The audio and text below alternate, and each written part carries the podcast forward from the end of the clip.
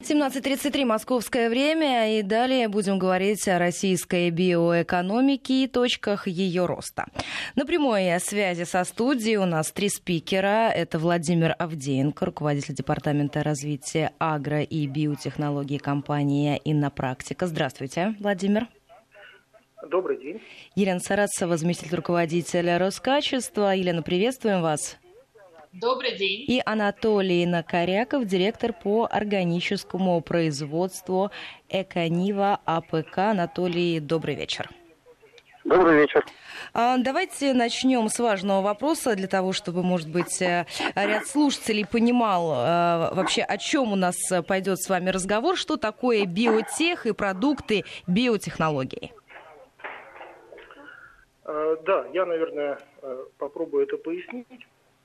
Э, биотехнологии – это технологии получения различных веществ и продуктов э, с использованием микроорганизмов. Э, продукты, которые создаются с использованием биотехнологий, они хорошо известны на самом деле каждому.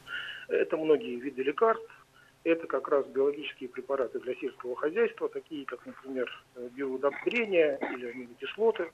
Это закваски и ферменты для пищевой промышленности, ну и так далее, многие другие. А, мы встречаемся с этими продуктами каждый день. И, безусловно, производство таких продуктов – это очень важный сектор как российской, так и э, мировой экономики.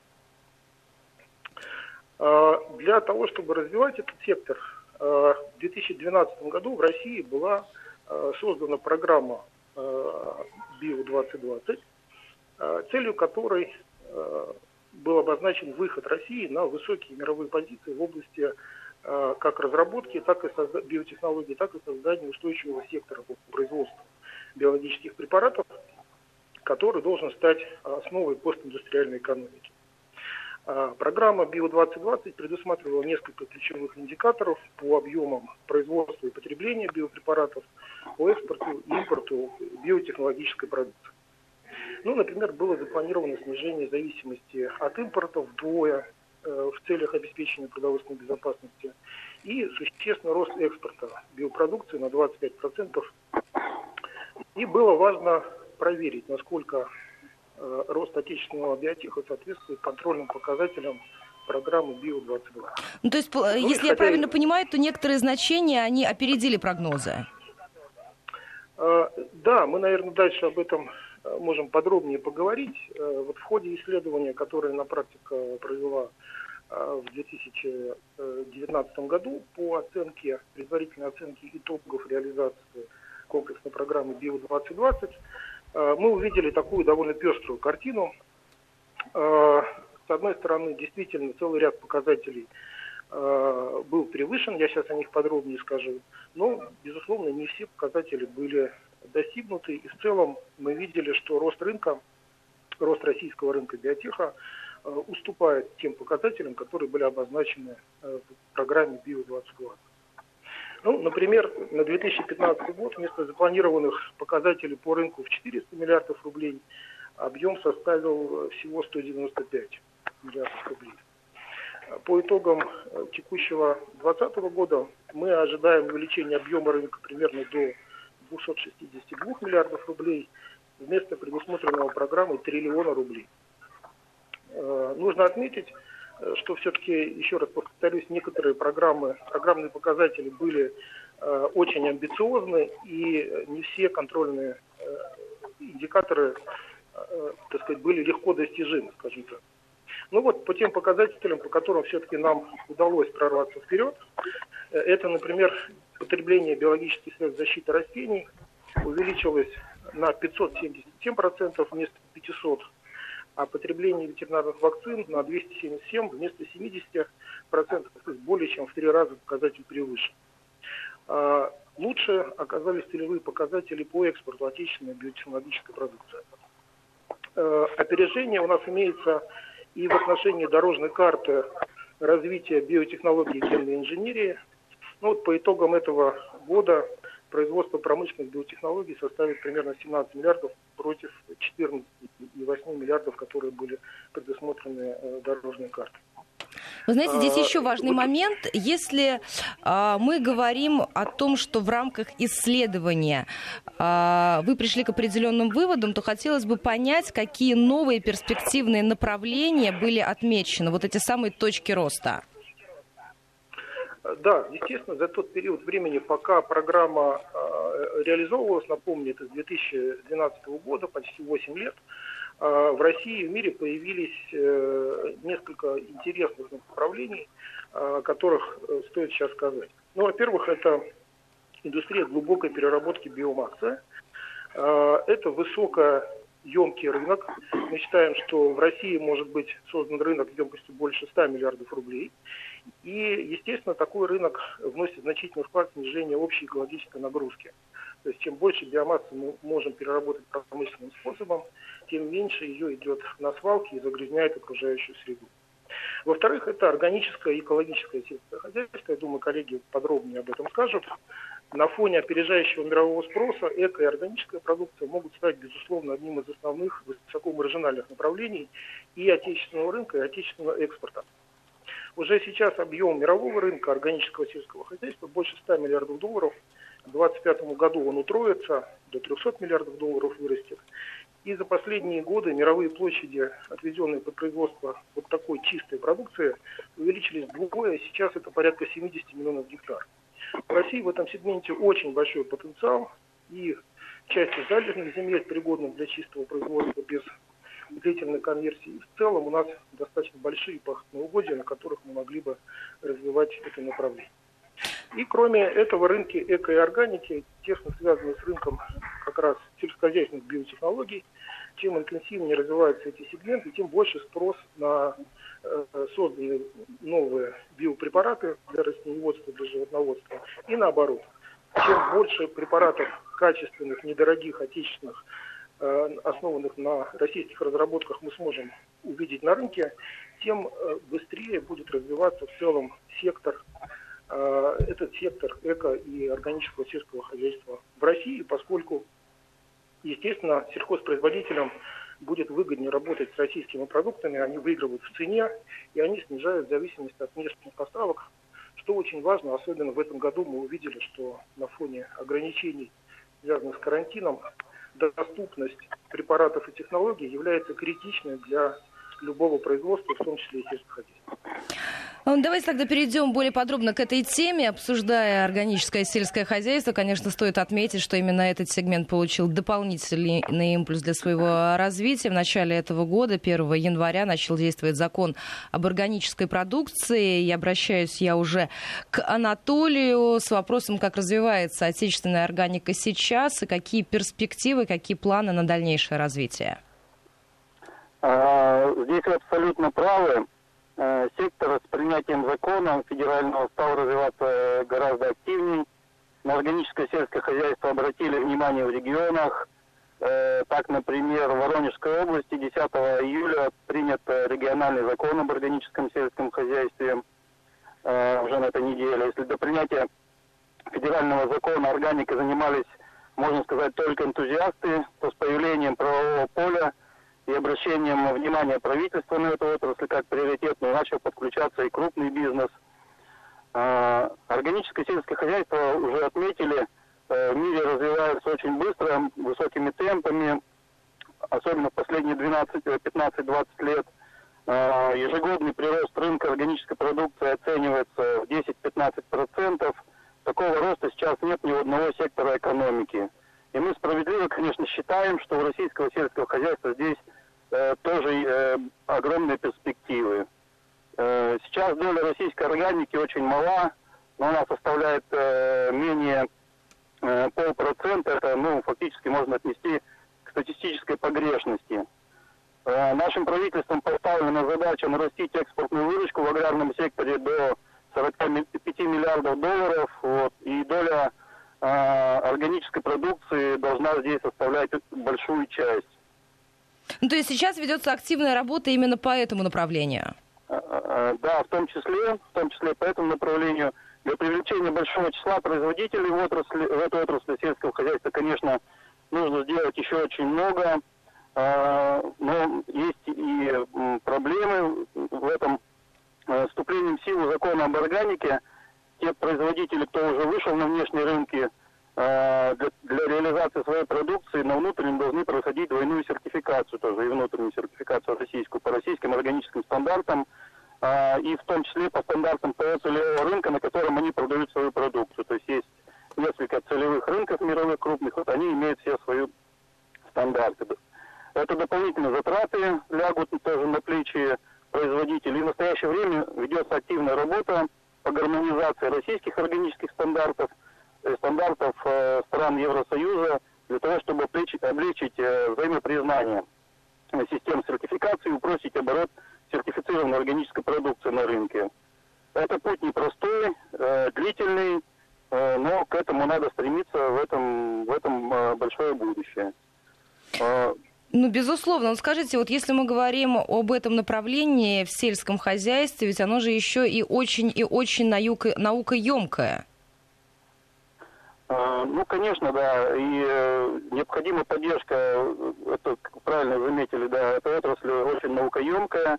Вот, необходима поддержка научных исследований в области органического производства, особенно э, Э, ну, здесь большой потенциал очень скрыт увеличение продуктивности и качества сельскохозяйственных культур, э, поскольку здесь является основой э, почва, забота о повышении ее плодородия, Сейчас ведется много научных исследований в области... Анатолий, я вынуждена вас прервать. У нас некоторые регионы переходят на местное вещание. Вести ФМ. Это была буквально секундная пауза. Напоминаю нашим радиослушателям, что мы в рамках вот этого сегодняшнего нашего эфира обсуждаем российскую биоэкономику и точки и ее роста. А, итак, давайте еще к одной части нашего разговора перейдем. Насколько я понимаю, для развития отрасли биотеха вообще и отрасли эко и органики в частности нужно кодифицировать очень много понятий. И в данном случае я обращаюсь обращаюсь э, к Елене, э, чтобы она подробнее рассказала о том, какая работа именно в этом направлении сейчас ведется. А, спасибо большое. Действительно, в прошлом году э, по решению правительства Российской Федерации Роскачеством совместно с Минсельхозом России был перезапущен технический комитет по стандартизации, а это уникальная отрасль, там, где законом, о котором уже было сказано, об органической продукции, стандартом, ГОСТом принята, придана обязательная сила. И э, действительно, перезапущенный технический комитет туда вошла и на практика в прошлом году. За этот год очень продвинулся в своей работе. В чем это выразилось? У нас за последний год в программу стандартизации включены пять стандартов. Это превышает работу технического комитета за последние 10 лет. Вот Анатолий один из старейших членов технического комитета может подтвердить мои слова. И в том числе в программу национальной стандартизации 2020 по предложению на практике была включена разработка проекта национального стандарта на биопрепараты. И первая редакция этого стандарта уже разработчиками подготовлена, сейчас проходит а, процедуру экспертизы, вывешена на публичное обсуждение. В ближайшее время мы все сможем с ним ознакомиться. Также у нас принят еще один важнейший стандарт, это продукция дикорастущего сырья, ну, тоже понятно, что к органике это имеет непосредственное отношение. О чем еще хотелось бы сказать? Говоря о кодификации, нельзя не остановиться на поручении президента Российской Федерации, которое было дано в 2018 году в послании Федеральному собранию о создании экспортоориентированного зеленого бренда. И еще одной сущности, э, которая также в этот сегмент, в сегмент э, биопродуктов ложится. По поручению, в исполнении поручения президента был создан еще один проектный технический комитет, ПТК-708, и во исполнение этого поручения уже было разработано 6 национальных стандартов на зеленую продукцию. И требования к такой продукции максимально приближены к европейским принципам интегрированного сельского хозяйства и экомаркировки. Ирина, хотелось бы подробнее узнать, какие мероприятия Роскачество сегодня проводит для содействия развитию органического сегмента в нашей стране. А, спасибо большое за вопрос. Уже Анатолий часть из них обозначил. Это прежде всего сертификация на соответствие российским ГОСТам органики. А, Роскачество в прошлом году прошло расширение области аккредитации. Теперь начало сертифицировать российских производителей. К сожалению, несмотря на то, что в мире 3 миллиона производителей органической продукции получили сертификаты. В России, согласно реестру, который ведет Минсельхоз, это только 29 производителей. То есть это еще одна определенная зона роста для Российской Федерации. И, как уже было сказано, Роскачество сейчас проводит работу по взаимопризнанию сертификатов для того, чтобы сократить издержки э, производителей на сертификацию в случае международной торговли. В частности, Роскачество направлена заявка в немецкий орган по сертификации DAX для того, чтобы мы могли выдавать эквивалентные сертификаты.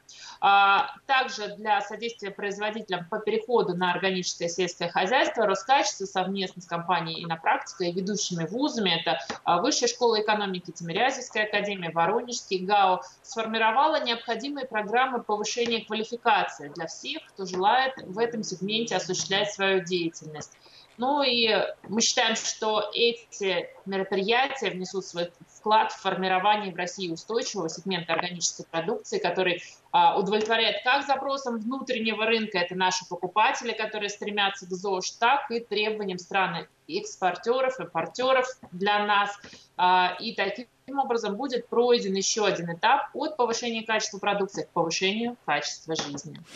Я предлагаю сейчас вернуться на шаг назад к программе «Био-2020». Я обращаюсь к Владимиру Авдеенко. Что нужно на сегодняшний день сделать для того, чтобы выйти на эти самые запланированные объемы рынка биотехнологии? И в каких мерах поддержки сегодня очень сильно нуждается эта отрасль? Да, спасибо за вопрос. Ну, во-первых, мы предлагаем подумать над тем, чтобы продлить программу «Био-2020» э, в формате от э, «Био-2020» к «Био-2030» продлить ее еще на 10 лет. А, для развития этого рынка нужен какой-то ориентир, а, нужны индикаторы, и программа на следующие 10 лет могла бы таким ориентиром стать а, поскольку в ней приоритетные направления уже сформулированы, и вот этот триллион, о котором вы говорите, он задан как некий целевой ориентир. Во-вторых, мы считаем, что биотех нуждается в едином координирующем центре, который мог бы формировать определенные долгосрочные цели и э, обеспечивать координацию межотраслевых активностей э, и заняться интеграцией принципов биоэкономики в стратегические инициативы. Сейчас готовится целый ряд документов стратегического планирования на уровне страны. Хотелось бы, чтобы э, биотех тоже там был обозначен. А, следует отметить, что пока в России нет ни одного института развития, который бы целенаправленно занимался поддержкой, в том числе, например, инвестированием а, в проекты, связанные с биоэкономикой. Вот все фонды, все институты развития, которые действуют в России и нацелены на а, продукты с приставкой «био», это пока только биомедицина, биофармацевтика. А, по направлению... Но при этом этих направлений очень много, которые не затрагивают только да. вот те, о которых вы говорите. То есть это может быть очень да, широкая да. сеть. Да, безусловно. Это очень большое количество направлений, по которым нужно начинать работу. Еще раз повторюсь, а, программа на следующие 10 лет могла бы стать таким хорошим инструментом для поддержки этого сектора. А скажите, если мы посмотрим на зарубежный опыт, например, опыт Юго-Восточной Азии, что там происходит в этом направлении? В Юго-Восточной Азии рынок э, растет опережающими темпами. Есть большие программы у Китая, есть большие программы у Вьетнама. Буквально в прошлом месяце Вьетнам принял программу по биологизации аквакультуры. Это один из важнейших секторов вьетнамской экономики. Вьетнам добывает примерно 2 миллиона тонн креветки в аквакультуре, миллион тонн рыбы.